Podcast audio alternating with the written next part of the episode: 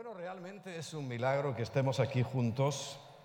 Eh, el año pasado, el año pasado recuerdo que estaba yo aquí también, ¿recordáis? Comenzamos el congreso y lo comencé aquí porque estaba aquí en la casita. Quizás se pueda mejorar el sonido, aunque sea ahí sobre la marcha, a ver si cuando terminemos logramos que ya esté bien. Pero al menos yo, aunque por la mañana yo sé que no tengo el oído muy fino, me oigo bastante mal.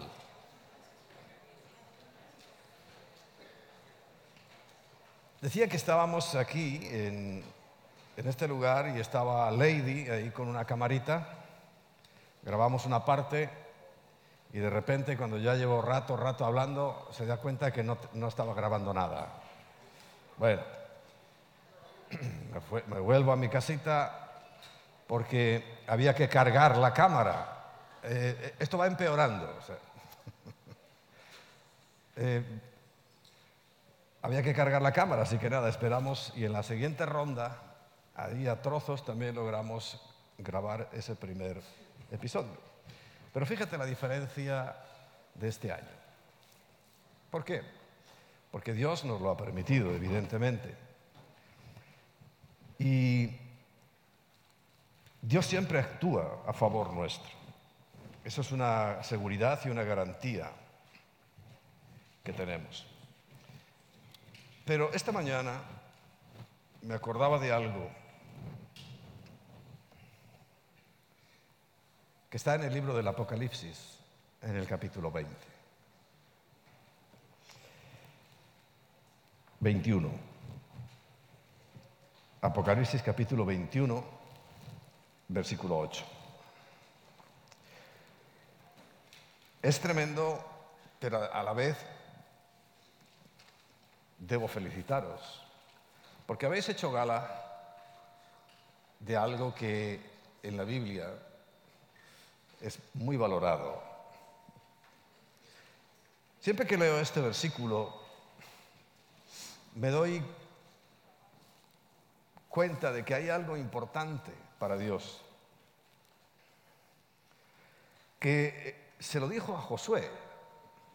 Cuando le habló a Josué, recordáis, después de que Moisés pues terminó sus días y se le dejó a Moisés la responsabilidad de meter al pueblo en la tierra prometida, lo que le encomienda por encima de todo es, mira que te mando que te esfuerces y que seas valiente. Porque siempre me ha resultado muy curioso por qué esta lista de las personas que, como dice el final del versículo, tendrán su parte en el lago que arde con fuego y azufre, que es la muerte segunda, la encabezan los cobardes. Podría decir, la encabezan los satanistas, pero dice los cobardes.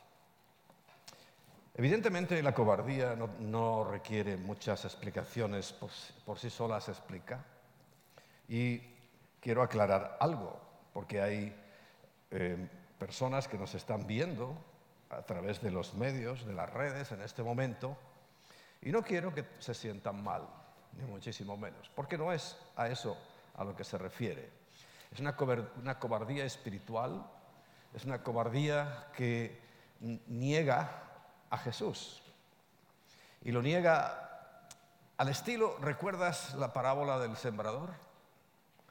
Dice que el sembrador salió a sembrar y según iba echando la semilla, dice que una parte cayó en el camino, sobre el asfalto, vamos a decirlo, para que lo entendamos los de hoy. En el asfalto evidentemente no produce ningún fruto. Y dice que llegaron las aves y enseguida se la comieron.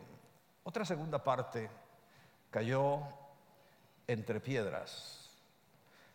Produjo, como había algo de, tierra, produjo un fruto inmediato, pero por falta de raíz enseguida se secó.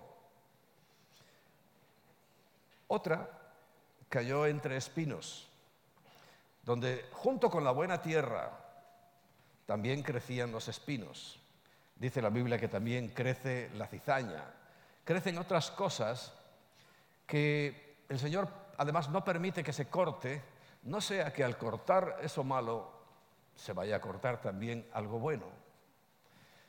Y esa parte también es infructuosa. ¿Por qué? Porque dice la Biblia, recuerdas la parábola, que los afanes de este siglo, o sea, la preocupación de todo lo que hay a nuestro alrededor, ahogaron la semilla dejándola infructuosa. Hasta ahí, esas tres partes, fíjate, tres partes de cuatro, han sido infructuosas, unas ni siquiera llegaron a producir nada, otra duró muy poco tiempo y otra sí agarró bien en la tierra, pero fue ahogada por las circunstancias. Hasta ahí son los cobardes, porque no quieren creer, porque los siguientes son los incrédulos, no quieren. Luego, cuando llegue el momento de eh, que esto se empeore, porque la situación ahora, la, verdad que está bastante mal, bastante cruel, no tiene ningún sentido que, andamos, que andemos escondiéndonos en un régimen de libertades, teniendo que buscar a lo mejor alguna excusa o alguna... Eso es absurdo. Si lo piensas bien, es el mayor atentado contra la libertad. Ríete de la revolución bolchevique, ríete de la Primera Guerra Mundial y la Segunda Guerra Mundial. Esto es la Tercera Guerra Mundial. Y estamos inmersos en ella. Lo que pasa es que no nos han dado un tiro. Pero aquí estamos, en la Tercera Guerra Mundial. Todo el mundo está acobardado. Todo el mundo. Pero recuerda, los cobardes e incrédulos. Primeros en la lista. Primeros en la lista. No significa que el que hayamos hecho este recorrido, algunos más largo, habéis venido de, más lejos, pero ha sido heroico, en cierto modo, hacer este recorrido. Algunos han conocido la provincia de Toledo en su interior. Es bonita, ¿no, Carlos? Porque se ha venido por Toledo, pero el Toledo profundo ahí. Por eso, sin que nuestro ego vaya a sufrir, os felicito. Aunque no es esta la valentía solamente que el Señor nos pide, porque lo que le dice a Josué es, mira que te ordeno, te mando que seas valiente para obedecer a tu Dios. En este caso podríamos considerar que es así porque eh, consideramos también que esto es una obediencia. Y lo marca expresamente y especialmente el hecho de que, recuerdas, como el domingo compartí, los de Madrid lo sabrán muy bien, que hay tres veces en el año que todo varón, con su familia, evidentemente, tendrían que estar delante de la presencia del Señor. Y este año ha coincidido casi, casi, que esa primera vez, esa convocatoria que el Señor hace a todos sus hijos, pues la hemos atendido, porque muy bien, ahora mismo están reunidos, yo creo que estamos viendo, yo sé que lo están viendo allá en, Londres. Saludos para los de Londres. Mucho cuidado, ellos no han venido no porque sean cobardes, no estamos hablando de esa cobardía. El cobarde es el que de ninguna de las maneras haría nada, nada de nada. Ellos no han venido, pero les pican los pies por venir.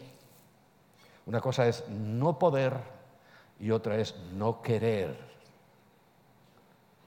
Es muy distinto.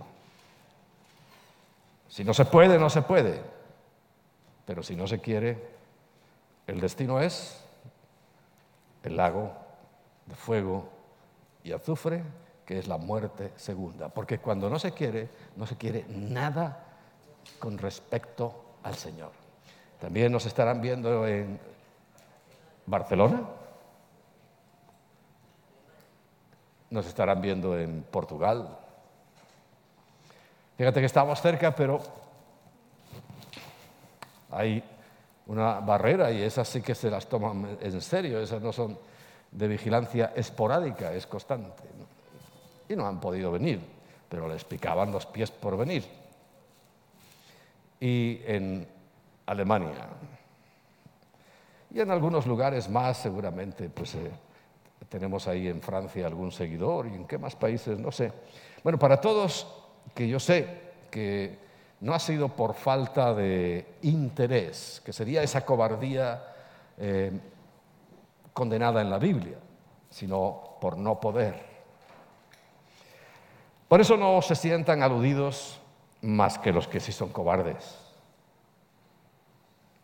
Porque a verlos, haylos. Sí ha habido también cobardes en esta película. Incluso entre nosotros sí ha habido cobardes de los que condena la Biblia. Y este es un adicional de lo que el Señor había puesto en mi corazón, que aprovecho efectivamente pues para, estimular vuestra fe a los que estáis físicamente aquí. Y lo que me había mostrado el Señor está también en el, en el libro del Apocalipsis, en el capítulo 3.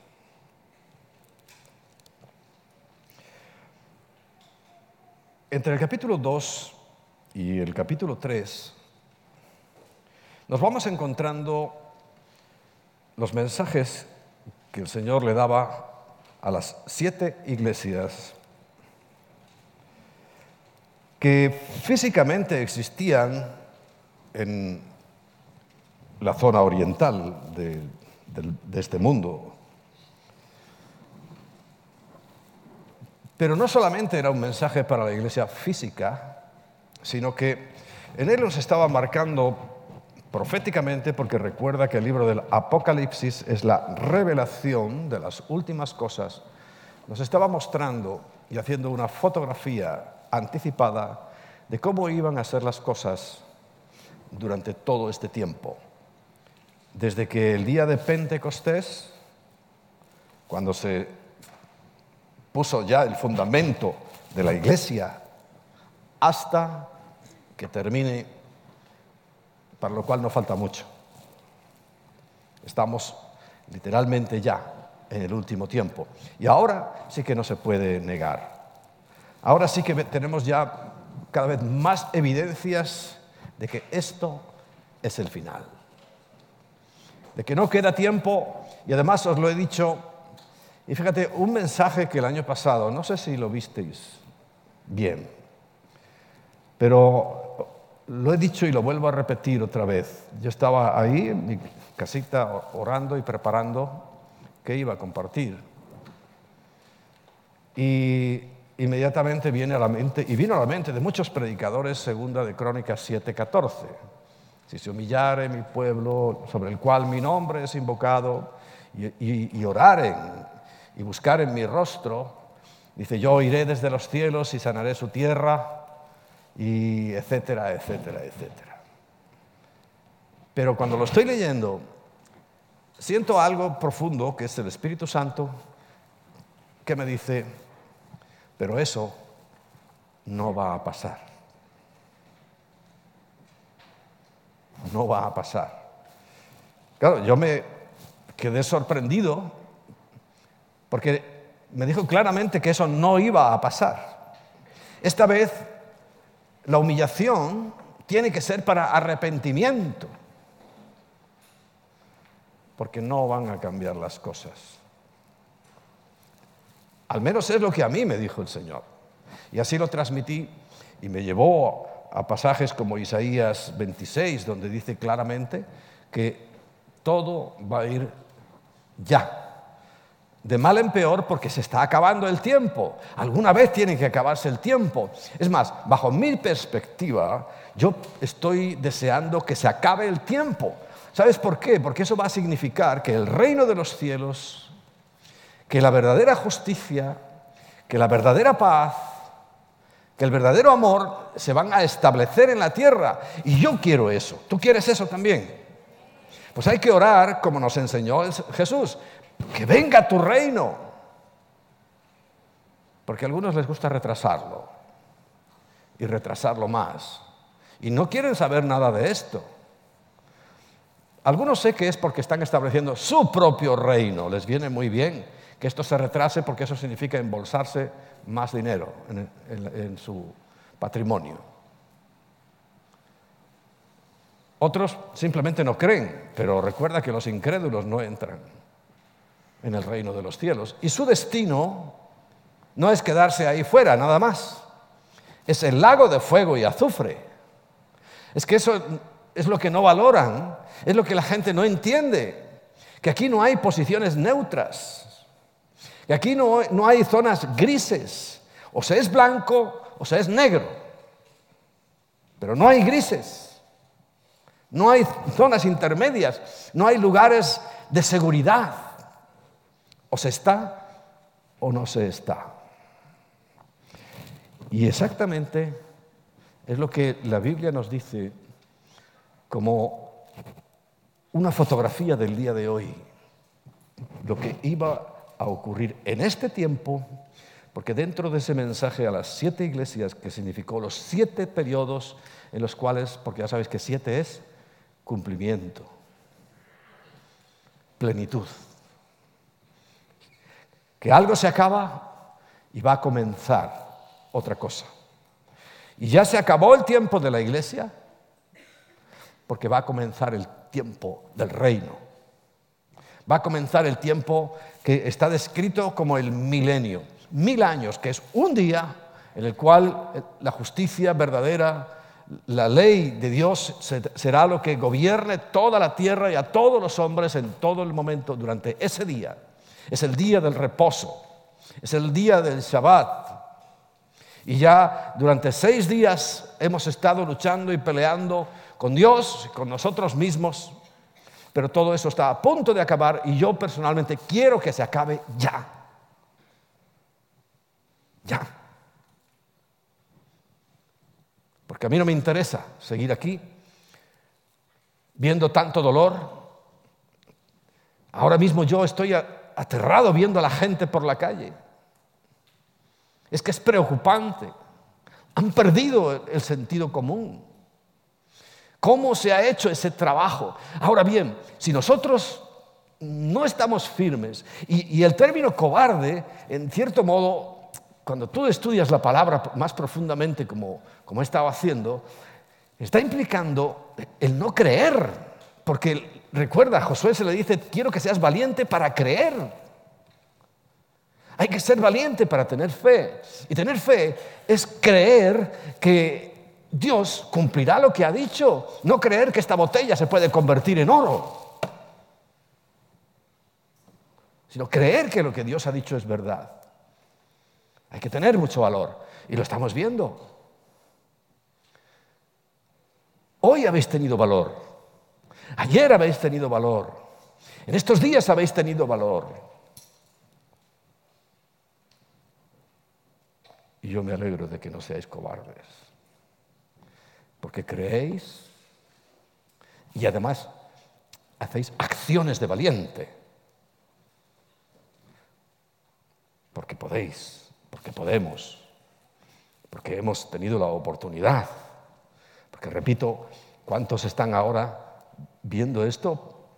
Pero están ardiendo porque ellos querían estar ahí, pero no han podido, que es distinto a no haber querido ni siquiera mover un dedo.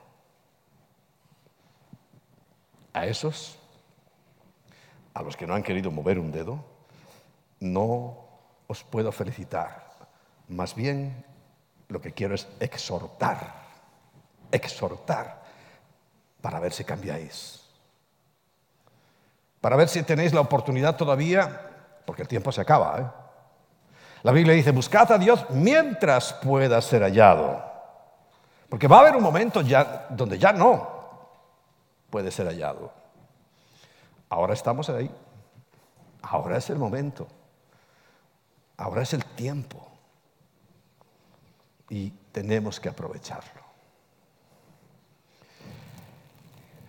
Porque os decía que evidentemente nosotros estamos en la última etapa. Yo entiendo que eh, muchos quieran ser la iglesia de Filadelfia, vale, pero eso ya pasó. ¿Por qué digo Filadelfia? ¿Por qué se la, apropiaron, nuestros hermanos los gitanos que todas son iglesias Filadelfia? Hombre, porque es la más eh, felicitada y la más bonita en principio. Pero eso ya pasó. Ahora estamos en la Odisea. Lo queramos o no, estamos aquí en este momento, en este tiempo. Que personalmente, y como, porque no solamente esto marca un, tránsito histórico, sino que a veces es un tránsito también de desarrollo en las iglesias y, y nosotros, evidentemente, creo que no somos la Odisea, pero estamos viviendo en el mundo de la Odisea. La iglesia en general está viviendo la etapa de la Odisea. ¿Y qué dice esta etapa? Vamos a leerlo en el capítulo 3 de Apocalipsis, a partir del versículo 14. Dice, escribe al ángel de la iglesia en la Odisea. He aquí el amén, que significa así sea, el testigo fiel y verdadero, así es como se, siempre Jesús va dándonos esencias de, de quién es Él, de su ser, y Él es el testigo fiel y verdadero. Y fíjate que hoy lo que falta es fidelidad y verdad. Vivimos una mentira. Vivimos en un absurdo. Pero el fiel y verdadero en el cual nosotros confiamos, ese es el que habla y dice. El principio de la creación de Dios. Recuerda, todo fue creado por Él y sin Él nada de lo que hay hecho fue hecho. Dice esto. A todas.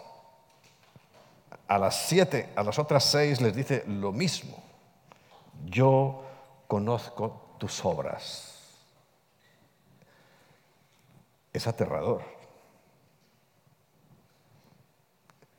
Quiere decir que conoce todo lo que yo hago. Aquí y fuera de aquí. Él conoce, según dice la Biblia, mi sentarme y mi levantarme. Él conoce mis pensamientos. Él lo conoce todo. Qué descanso que no nos juzga por eso, sino por lo que yo crea de Cristo. Si no, ni uno solo pasábamos. ¿A qué no? Yo no, desde luego. Porque sabes lo que cuenta, es lo que tú piensas de Cristo. Si tú crees que Él murió en aquella cruz por tus pecados, Él fue el que murió y que resucitó al tercer día y que está sentado en este momento a la diestra del Padre y que allí ahora no está juzgando, sino que está intercediendo por nosotros, conteniendo la ira de Dios. Porque recuerda, Dios va a mandar al lago de fuego y azufre a la gente. Y no me vengas con la tontería de que, no, es que Dios es bueno. Claro, no ha estado esperando por ti durante tanto tiempo. Y todavía sigue esperando por mucha gente. Esa es la razón por la cual todavía no ha hecho que esto acabe del todo. Lo dice el apóstol Pedro. Él es paciente y misericordioso, esperando que todos procedan al arrepentimiento, que es el mensaje clave de este tiempo que vamos a ver ahora. Pero sigue diciendo,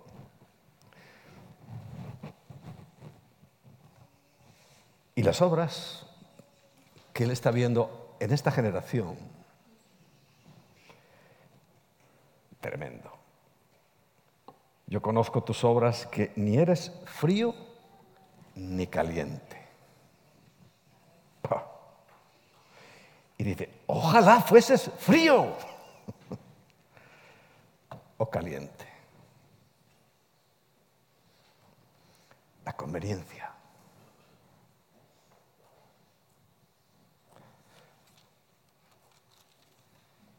Si a mí me viene bien, esta iglesia, aunque se ha provisto en algunas cosas de, grandes tecnologías. Y yo le doy gracias a Dios por todo lo que tenemos y tenemos una bendición superabundante.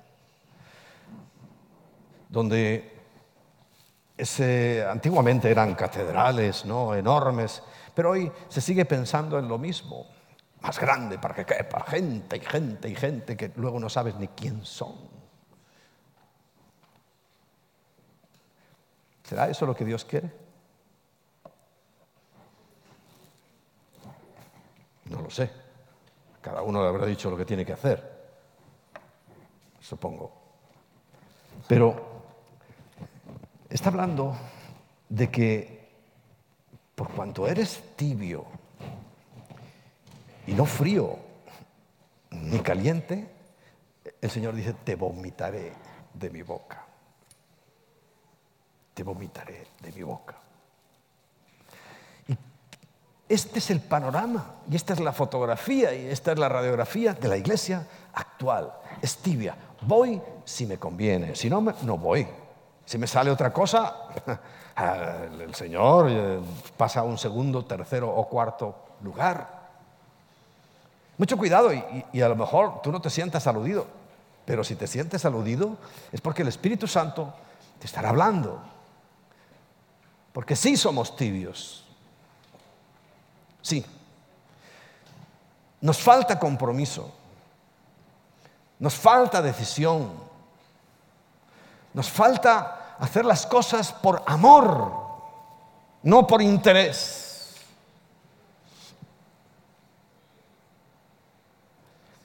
Y le estoy hablando a una congregación que no es así, pero yo soy el ángel te explico. En todas las iglesias dice que hable al ángel de la iglesia. ¿Sabes quién es el ángel de la iglesia? El pastor. O sea que me está hablando a mí. A mí. Que tengo la responsabilidad de la iglesia.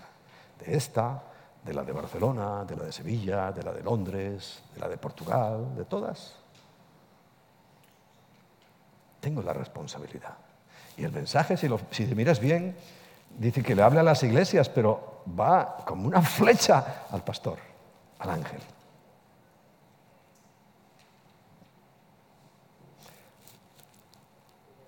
Y yo siempre me gusta contextualizar. Si estamos en el final del tiempo, vamos a hablar de las cosas del final del tiempo.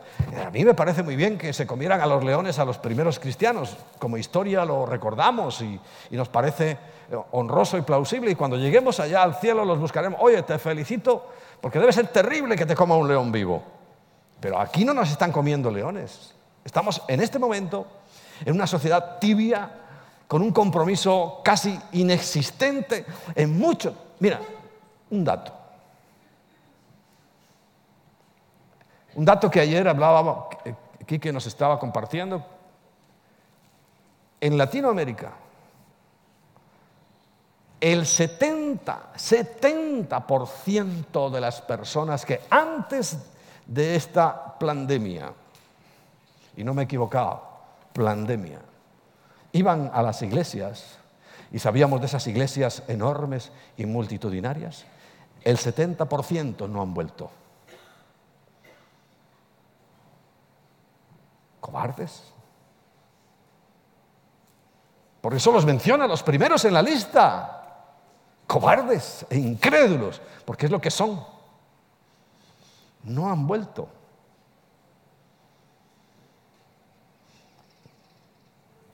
Ese es el panorama. Ahora, claro, nosotros es que hemos sido una excepción, porque por la pura, pura gracia y misericordia de Dios, la verdad que apenas nos ha rozado así, y sobre todo mientras reaccionamos. A ti, cuando te dan un golpe, alguien da un puñetazo, dan un golpe y tardas unos instantes en reaccionar, pero una vez que reaccionas, ya. Pero algunos se quedaron con el golpe, caos en el suelo. Y claro que al principio ni sabía, pues aquí yo solo con Lady grabándome ahí.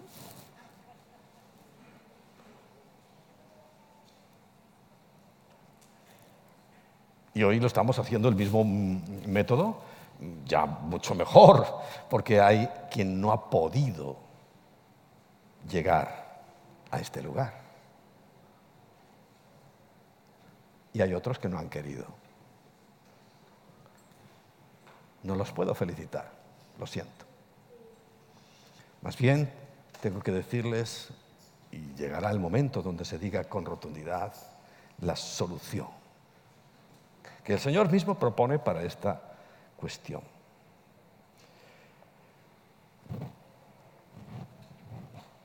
Porque tú dices, el versículo 17, yo soy rico. Y hoy muchas iglesias tienen unas finanzas súper saneadas. Las nuestras también. ¿eh? Pero no decimos que somos ricos. ¿Sabes por qué decían eso en la Odisea?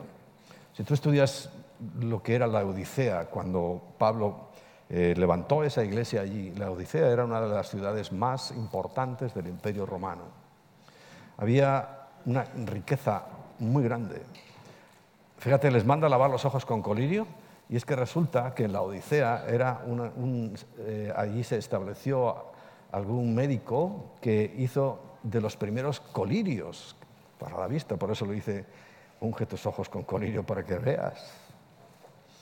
O sea que era súper próspera, era a lo mejor para un fundador de iglesias llegar a un sitio donde hay dinero a mansalva, allí no va a faltar de nada. Y efectivamente parece que no faltaba de nada, pero el Señor le dice, tú dices que eres rico. Dice, y me he enriquecido y de ninguna cosa tengo necesidad. Pero en la opinión del cielo, en la opinión del Señor, dice, ¿y no sabes que tú eres un desventurado, miserable, pobre, ciego y desnudo? Porque hoy estas iglesias tibias, donde solo buscan complacencia, hay gente que va saltando de iglesia en iglesia. Ay, porque la alabanza de allí es tan bonita. Para allá me voy. Falla lo que sea y se van para otra. Y no, aquí voy porque tienen un salón, o no sé, están buscando algo tan superficial.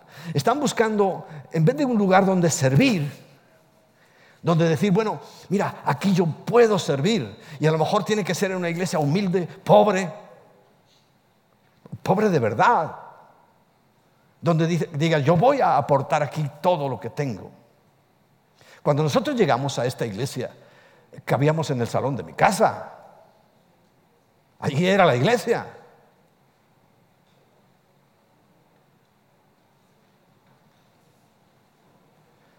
Y fue llamado porque te voy a decir algo.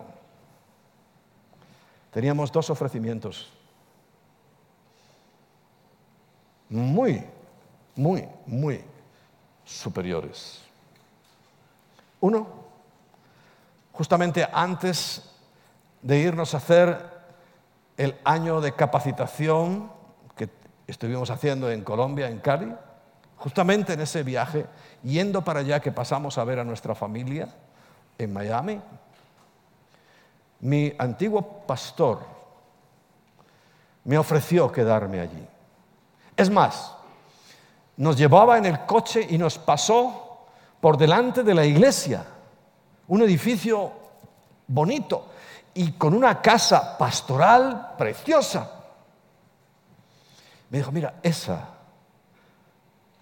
Pero visto desde el punto de vista de hoy, aquello no era de Dios.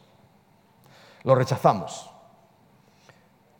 Pero fíjate, ese cuadro me recuerda a Satanás con Jesús. Todo esto te daré si postrado me adorares. Y bajo el punto de vista de hoy, porque en lo que ha caído mi, ex pastor es terrible. Terrible. Cómo ha apostatado de la fe. Terrible. Fíjate ese mismo proceso. Ahí tienes. Pero dijimos no. Y seguimos nuestro camino para hacer nuestra preparación. Pero al final de la preparación de ese año, nuestro propio líder, Néstor, me dijo, a mí me llamaba el españoleto, dice, ¿querés quedarte en Ecuador? Sinceramente, nosotros en Ecuador hubiéramos levantado una congregación gigantesca. ¿A que sí? Pero nuevamente el Señor dijo, no. Allí hubiéramos estado en estadios y en un estatus también muy bueno. Pero nuevamente el Espíritu nos dijo, no. Y volvimos al comedor de mi casa, al salón comedor, donde continuamos nuestras reuniones. Pero ese era el plan de Dios. Porque poco a poco, dándonos tiempo para madurar, fuimos creciendo. Del salón de nuestra casa, bueno, vendí esa casa, ese, piso, cuando empezó aquel boom y, nos compramos el primer chalet en Perales del Río. Y me gustó ese chalet porque me gustaban más los de enfrente, eran más bonitos. Yo hubiera comprado, valían lo mismo, pero precisamente cogí ese que no era tan bonito porque tenía una parte de abajo con una puerta independiente, pensando en la iglesia. Era un poquito más grande que ya el salón de nuestra casa. Y recordáis, no sé cuántos quedan aquí de aquellos que durante años, a las 7 de la mañana, todos los días, se abría mi casa para tener el tiempo de devocional. Todos los días. ¿Quién se acuerda de eso? A las 7 de la mañana. De ahí dimos el salto a un saloncito pequeño 80 metros cuadrados, no sé cuánto será, a lo mejor esta distancia de largo era así más o menos, y ponle que fuera, no sé, como hasta la mitad de ahí. La característica es que tenía un apartamento arriba, un piso. A mí me gustó porque digo, bueno, aquí pongo mi despacho. Pero allí no pude poner nada, porque aquello, aunque era un local pequeño, se convirtió en el primer semillero de, misioneros, de, de los que hoy son pastores. ¿Tenía tres habitaciones o dos? Dos. Y allí empezó a llegar gente, y a llegar gente, que se iban sanando, definiendo. Fue el primer piso de radicales. ¿no? Allí llegó gente tan trascendental para nuestro futuro como Natanael. Muy perturbado por el mundo, pero que allí se sanó, se definió y el resto ya lo conocéis vosotros y no voy a entrar en detalles, si él, él entrará en sus detalles. Pero allí, por allí pasó. Y por allí empezó a pasar gente y gente y gente que no, pudimos usarlo como oficina nunca, porque fue el primer semillero. Claro, te dije que la alabanza y la adoración es parte de, nuestro ADN, porque allí empezamos a descubrir que la alabanza tiene un, poder. Y nuestra alabanza empezó a mejorar. Y hacer cada día, fíjate, ahí está Wilder. Wilder, tú estabas aquí en, aquella primera alabanza. fíjate. Y, Javi, el que llamamos el batería. el cocinero. Pero empezamos a tener una alabanza de verdad. Fíjate, yo sinceramente creo que algunas veces los ángeles nos acompañaban. ¿eh? Porque esa alabanza empezó a salir de esas paredes, y no por el sonido, sino espiritualmente, y aquel localcito se empezó a llenar, abarrotado. Pero la gente venía sola, sola. Y ya nos movilizamos y de ese saloncito pasamos a tener el salón más grande que había en Madrid en aquel momento en Carabanchel. Un salto de fe increíble. Increíble. Que los detalles no es tiempo de que os los cuente, tienen mucho que ver con la siembra, tienen sobre todo que ver con la fe. Con la fe. Pero todo esto te lo estoy contando. Y bueno, hoy, pues imagínate cómo estamos. Tenemos este lugar tenemos los almendros. Quizá no tenemos ningún local en Madrid, pero sinceramente, ¿tú crees que nos hace falta? ¿Es que no tenemos una bendición mayor? Es que hay iglesias muy importantes que se están reuniendo en el centro y en cines y demás, pero tú imagínate, tú vas a alquilar un cine y las condiciones que te ponen son estrictas. De tal manera que, olvídate de esto. Tiene que estar uno por aquí, otro por allá, otro por allá, y, entran cuatro.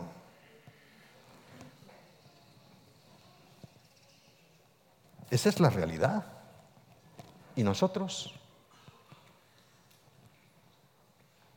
Porque una cosa es que tú te creas rico y otra cosa es que Dios te prospere y te bendiga. Y a nosotros nos ha prosperado y nos ha bendecido.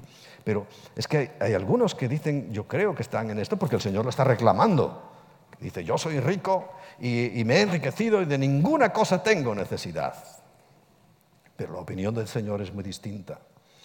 Porque dice, no sabes que eres un desventurado, miserable, pobre, ciego y desnudo. Por tanto, aquí ya entramos en las soluciones. Yo te aconsejo, dice el Señor, que de mí compres oro refinado en fuego, para que seas rico, y vestiduras blancas para vestirte, sabiendo, bueno, que el oro refinado en fuego, eh, el oro es, es lo más precioso, ¿sabes? El oro le llaman el dinero de Dios. En el tiempo de los romanos, en mi tierra, yo soy de Ponferrada, al lado de Ponferrada hay unas minas de oro que ahora son solamente agujeros, pero que en el tiempo de los romanos se extrajo inmensas cantidades de oro de allí, se llaman las médulas. En aquel tiempo se calculaba que una familia, bien, normal, para vivir un mes necesitaba una onza de oro con una onza de oro vivían perfectamente un mes, pero a un buen, a un buen nivel. Y hoy una familia también sigue viviendo un mes con una onza de oro, porque una onza de oro anda por los 1.700, 1.800 dólares, que es un salario que se puede vivir. Quiere decir que, fíjate, ha mantenido su valor durante todo este tiempo.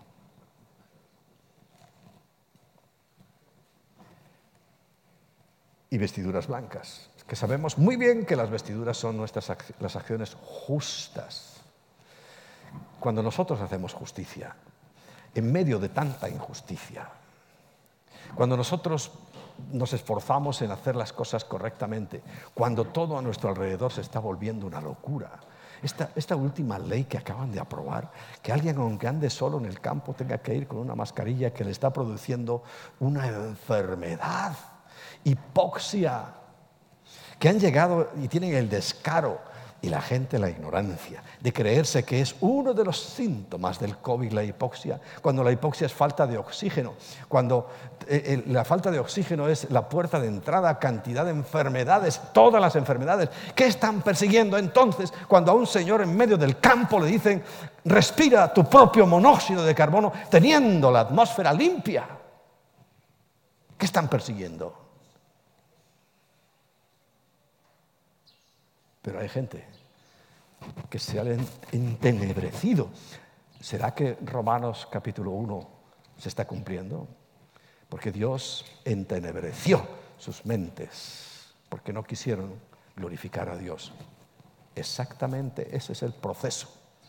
Y la gente la estamos viendo, claro, como nosotros como hijos de Dios estamos viendo cómo se entenebrece, cómo se oscurece el entendimiento, como cosas tan básicas de pensar que aquí en medio del campo solo no puedes contaminar a nadie ni nadie te puede contaminar a ti.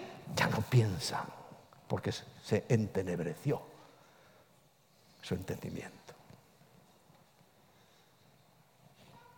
Forma parte del mensaje que el Señor está diciendo a su última iglesia.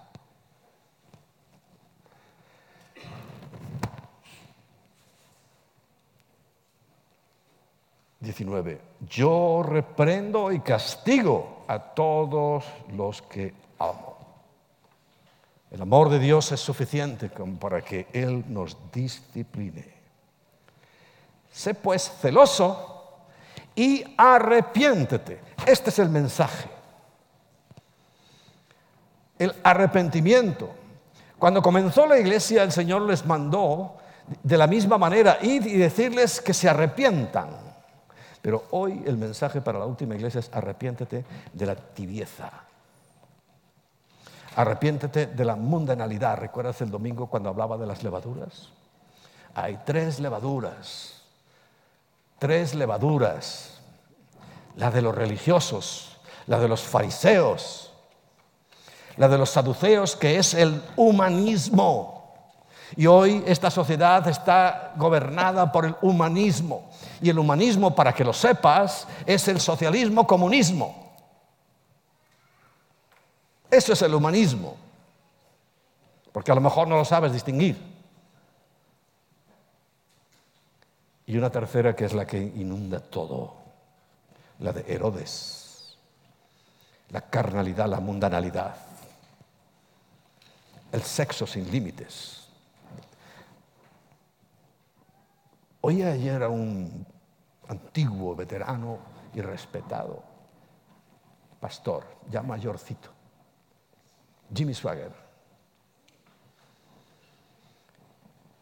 Y dice que el Señor le dijo, hace 60 años algo se produjo, algo empezó a pasar en la iglesia, en general.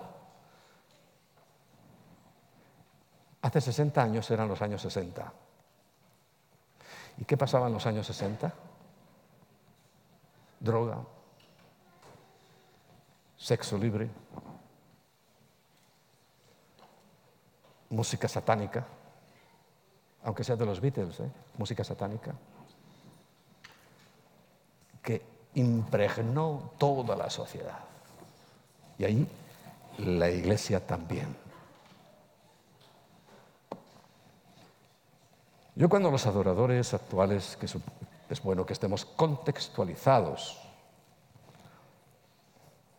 pero cuando solo se preocupan del contrato que le van a hacer, donde van, cuando solo se preocupan de que todo esté en perfecto orden y algunos, si, si algo falla del equipo, se largan. Caramba. Si fueran verdaderos adoradores, con todo apagado y con una guitarra, adorarían. ¿Recuerdas por qué el Señor dice que sois tibios, ni fríos ni calientes? O sea, tú vas de que estás haciendo una adoración para el Señor y lo que estás haciendo un, un show, un espectáculo. Y os lo dije el domingo, es que hay iglesias con todo el respeto y cariño que son solo show. Buscan tenerlo todo preparado para un show, no para una convivencia una coinonía. Uno de mis favoritos es el Salmo 133. Mirad cuán bueno y agradable es habitar los hermanos juntos en armonía, porque ahí es donde realmente llega la unción. Ahí llega la bendición. Y en eso sí que tenemos que cuidarnos y cuidar nuestro corazón, porque repito, aquella alabanza era genuina. Y por eso el Señor atraía, atraía a la gente en verdad le estaba buscando. Pero no podemos caer. No podemos caer de eso. Tiene que ser buscar la gloria de Dios por encima de todo. Porque el que no hace eso, los tibios serán vomitados de la boca de Dios. Es más, los tibios no son cristianos. Los tibios no son cristianos. Dice, pero bueno, es que vamos a la iglesia. Sí, pero no eres cristiano. ¿Por qué lo sé? Porque el mensaje que usamos siempre para evangelizar es el versículo siguiente. He aquí, yo estoy a la puerta, por fuera de su iglesia y llamo. Si alguno de los que están dentro oyen mi voz y abren la puerta de su corazón, dice que yo entraré a él. No habla de la iglesia, a él. En esta iglesia es el mensaje de evangelización. Porque estamos, pero no estamos.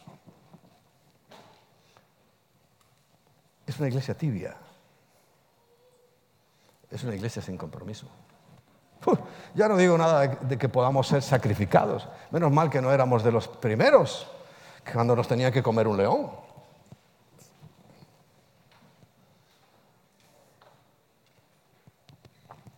¿70% no han vuelto? 70. Aquí en España, sinceramente, no lo sé, porque no me ocupo de eso. Yo me ocupo de vosotros. Yo soy el, ángel de esta iglesia, no de todas. Cada uno allá se las apañe. Y ore al mismo Dios que tenemos todos y el Señor le diga.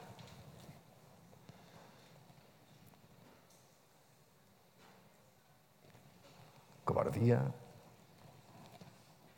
Los tibios, ¿tú crees que son valientes? Son cobardes que está hablando de, de este tiempo en el cual evidentemente hay valientes. Creo que vosotros sois valientes. Creo que nosotros no formamos parte de esa lista, aunque yo creo que sí hay personas que todavía están en esta disyuntiva, que aunque están, pero no están. Que si recordáis, hace tiempo puse un vídeo que me pareció muy bueno. Llega un secuestrador y, y iba para la iglesia un hombre con su familia. Y llega el secuestrador y con una pistola enorme los baja del coche y le pone la pistola en la cabeza, lo arrodilla y le dice, si no niegas a Cristo, te mato.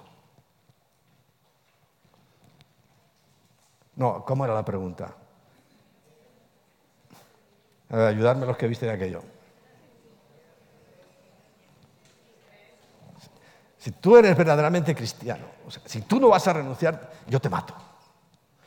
Y él enseguida se echó para atrás.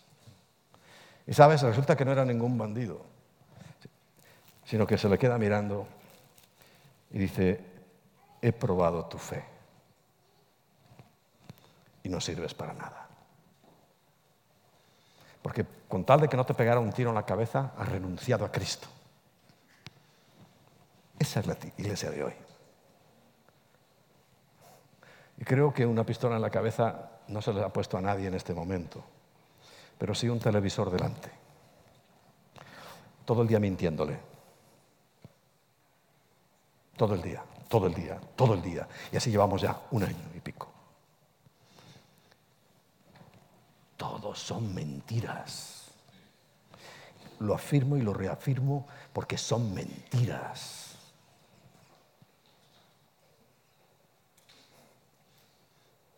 Porque hay un plan de hurtar, matar y destruir. Pero qué pena, pena de dolor, qué tristeza que los que invocamos el nombre de Dios hayamos caído en esa trampa. Repito, vosotros no, creo, creo. Pero ahora no estamos para tibiezas, porque a los tibios los vomitará de su boca. Cuando algo hay que vomitarlo, el cuerpo está enfermo y hasta que no lo vomitas no empiezas a mejorar. Y a Dios le estamos causando, indigestión algunos por nuestra falta de compromiso verdadero, por nuestra falta de fe, por nuestra cobardía espiritual. Porque aquí es donde dice, he aquí yo estoy a la puerta y llamo. Y si alguno oye mi voz y abre la puerta, entonces entraré a él y mi comunión será con Él y cenaré con Él y Él conmigo.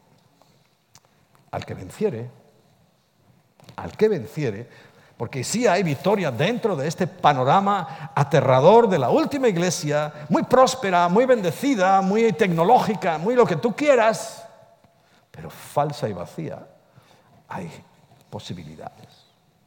Porque dice, al que venciere.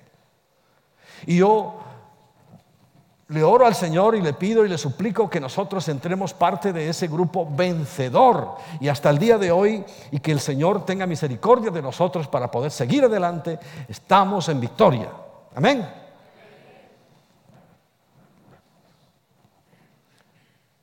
Tomamos la buena senda. El golpe fue para todos y nos dejó en el suelo a todos y mareados y tambaleando. Pero una vez que abrimos los ojos, ¿cómo? Vamos a hacer todo lo posible.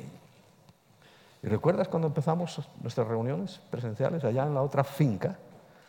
Porque un local hoy en Madrid sería catastrófico, ¿eh? como iglesia, catastrófico. Pero allí, ¿allí qué? Libertad. Aquí libertad.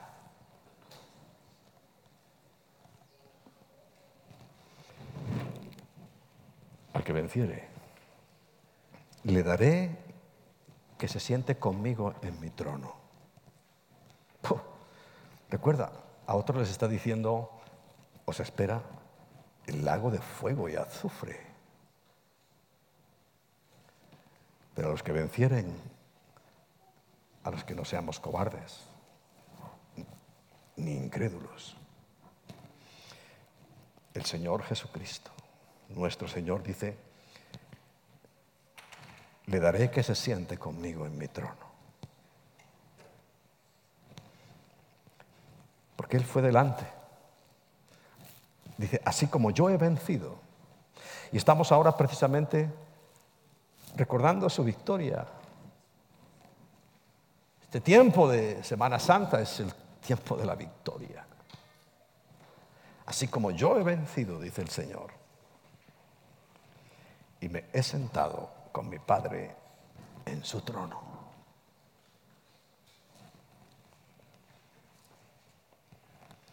El que tiene oído, oiga lo que el Espíritu dice a las iglesias. ¿Estás oyendo? Hoy el Señor está dándote otra oportunidad de que oigas su voz, de que salgas de tu tibieza, de que salgas de tu carnalidad, de tu mundanalidad, de tu religiosidad, de tu hipocresía, de tu legalismo,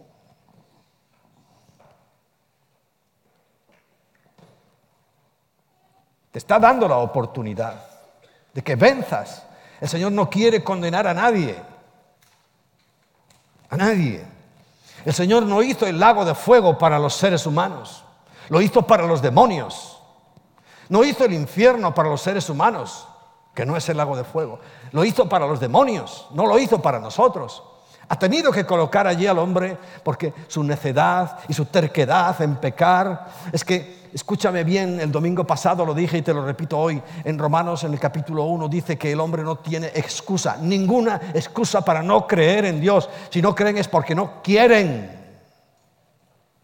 Y tú tampoco tienes ninguna excusa, tú menos. Y que sepas que estamos en esta situación. Y el único mensaje que el Señor nos manda es arrepiéntete y recibe a Cristo en tu corazón. Porque hay gente que va y que viene, pero cualquier zarandeo, no una pistola en la cabeza, desaparecieron. Desaparecieron. ¿Qué fe es esa? ¿Qué convicción es esa?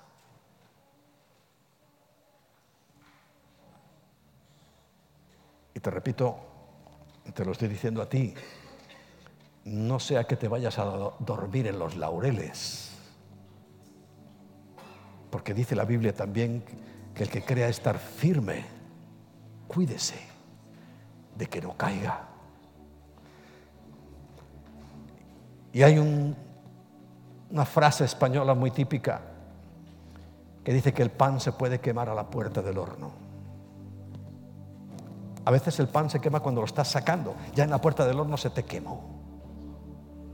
O sea que estamos en el último tiempo, pero no puedes permitirte el lujo de flojear. No puedes permitirte el lujo de ser tibio. No puedes permitirte el lujo de, ahora tambalear. No puedes. Ahora es tiempo de que con más interés y fuerza que nunca porque dice, esfuérzate. Y esforzarse viene de, de lo que uno puede hacer. El sacrificio es una cosa, el esfuerzo es otra. Ambas cosas tenemos que hacerlas. Pero ahí lo, le dice a Josué, esfuérzate, usa, usa toda tu fuerza para obedecer. Para creerle al Señor.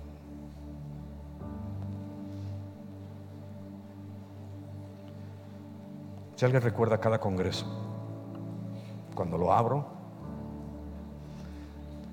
es con el llamamiento para recibir a Cristo, como hoy. Porque si algo aprendí de mi pastor anterior, no el del mesianismo, del otro, es nunca des nada por hecho. Y yo no puedo dar por hecho de que tú tienes a Cristo en tu vida. Puedo pensar que sí, pero yo quiero siempre estar seguro.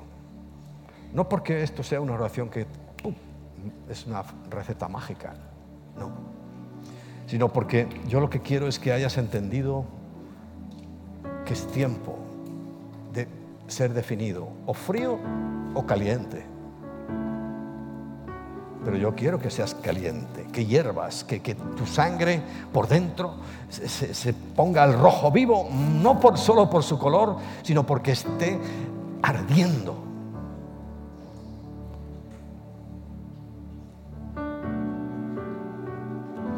Así que por favor inclina tu cabeza. Tampoco es una fórmula mágica. No es una fórmula mágica. Es simplemente para que no te distraigas o no, te preocupes de quién está a tu lado. Porque este asunto, si te preocupa quién tienes a tu lado para tomar tu decisión, es que eres tibio, el jefe de los tibios. Porque estamos delante de la presencia del Señor. Él ha hecho milagros para que estés hoy aquí para los que están allí detrás de las cámaras. Ha hecho y hará milagros. Pero en este último tiempo, que Señor formemos parte de los que vencen, Vencen esta inercia, vencen, vencen esta apatía, vencen esta tibieza tan grande que está, Señor, cautivando el corazón de tu pueblo, de tu iglesia.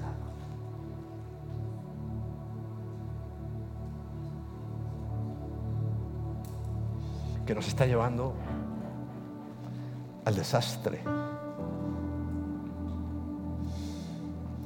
Que nos está llevando a la ruina espiritual.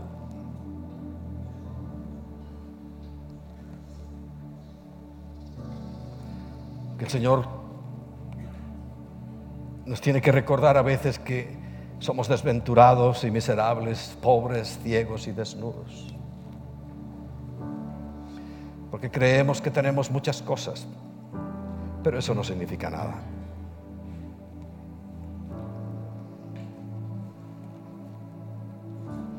Si tú sabes que el, Señor está llamando a tu puerta,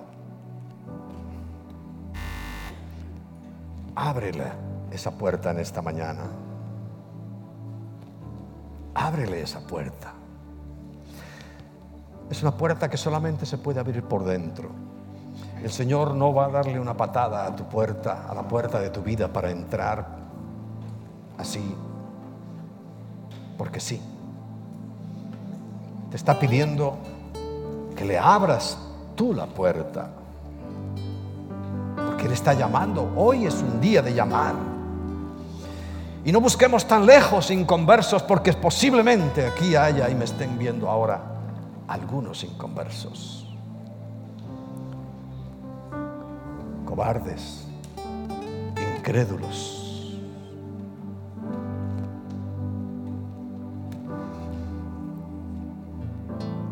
Porque si tú le abres la puerta, la promesa es entraré a ti. Entraré a ti. Puedo asegurar que si Cristo está en ti, eres una nueva criatura, que las cosas viejas pasaron, que todas son hechas nuevas, que ya no tendrás miedo y por tanto no serás tibio,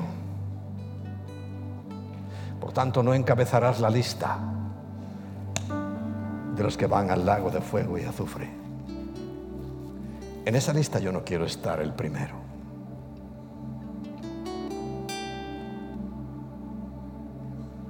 En esa lista no quiero estar ni el primero, ni en el medio, ni el último. Simplemente en esa lista no quiero estar.